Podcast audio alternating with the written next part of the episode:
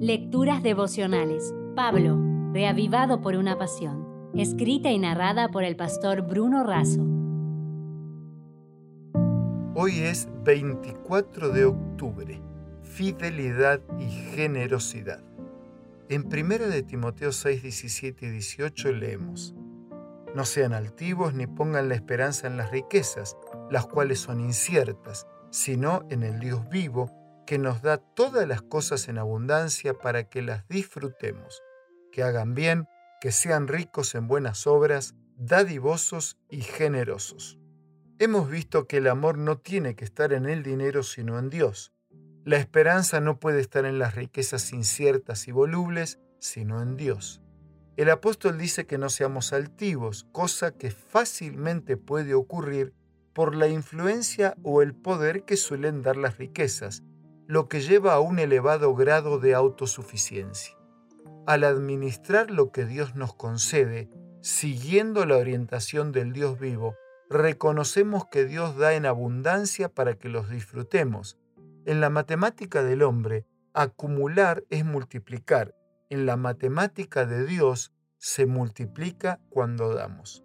En todas sus cartas, el apóstol presenta dos principios que nos colocan como fieles administradores delante del Señor.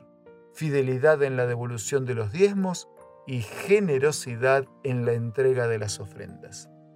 John Rockefeller ya tenía su primer millón de dólares a los 33 años y a los 43 ya había construido el mayor monopolio conocido en aquellos días, la Standard Oil Company.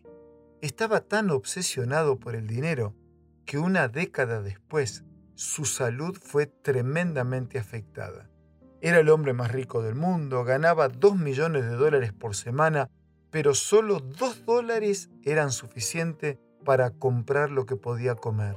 Tenía las mejores posesiones y comodidades, pero no podía dormir. Entonces lo pusieron en una encrucijada. Era el dinero o su vida y escogió la vida. Así comenzó a pensar más en las personas que en las cosas. Empezó a donar millones de su fortuna para aliviar el sufrimiento de los dolientes. Donó dinero para construir templos, escuelas y la misma Universidad de Chicago. Tener la penicilina también fue gracias a sus aportes. A los 53 años tenía una sentencia de muerte sobre su cabeza, pero él cambió altivez y codicia por generosidad y buena salud. Vivió hasta los 98 años. No siempre la fidelidad y la generosidad significan más dinero y más vida, pero seguramente significan paz. Y más tarde o más temprano, el cumplimiento de las promesas de Dios. Ser generoso no es dar lo que nos sobra, es dar aquello que nos puede faltar para suplir la necesidad del otro. Dios no dio lo que le sobraba, sino lo más precioso, su vida misma.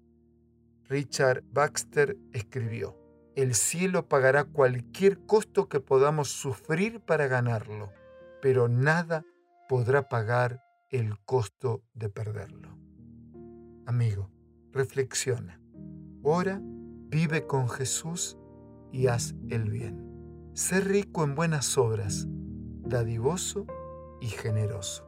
De este modo atesoras buen fundamento para el futuro y alcanzarás la vida eterna. Si desea obtener más materiales como este, ingrese a editorialaces.com.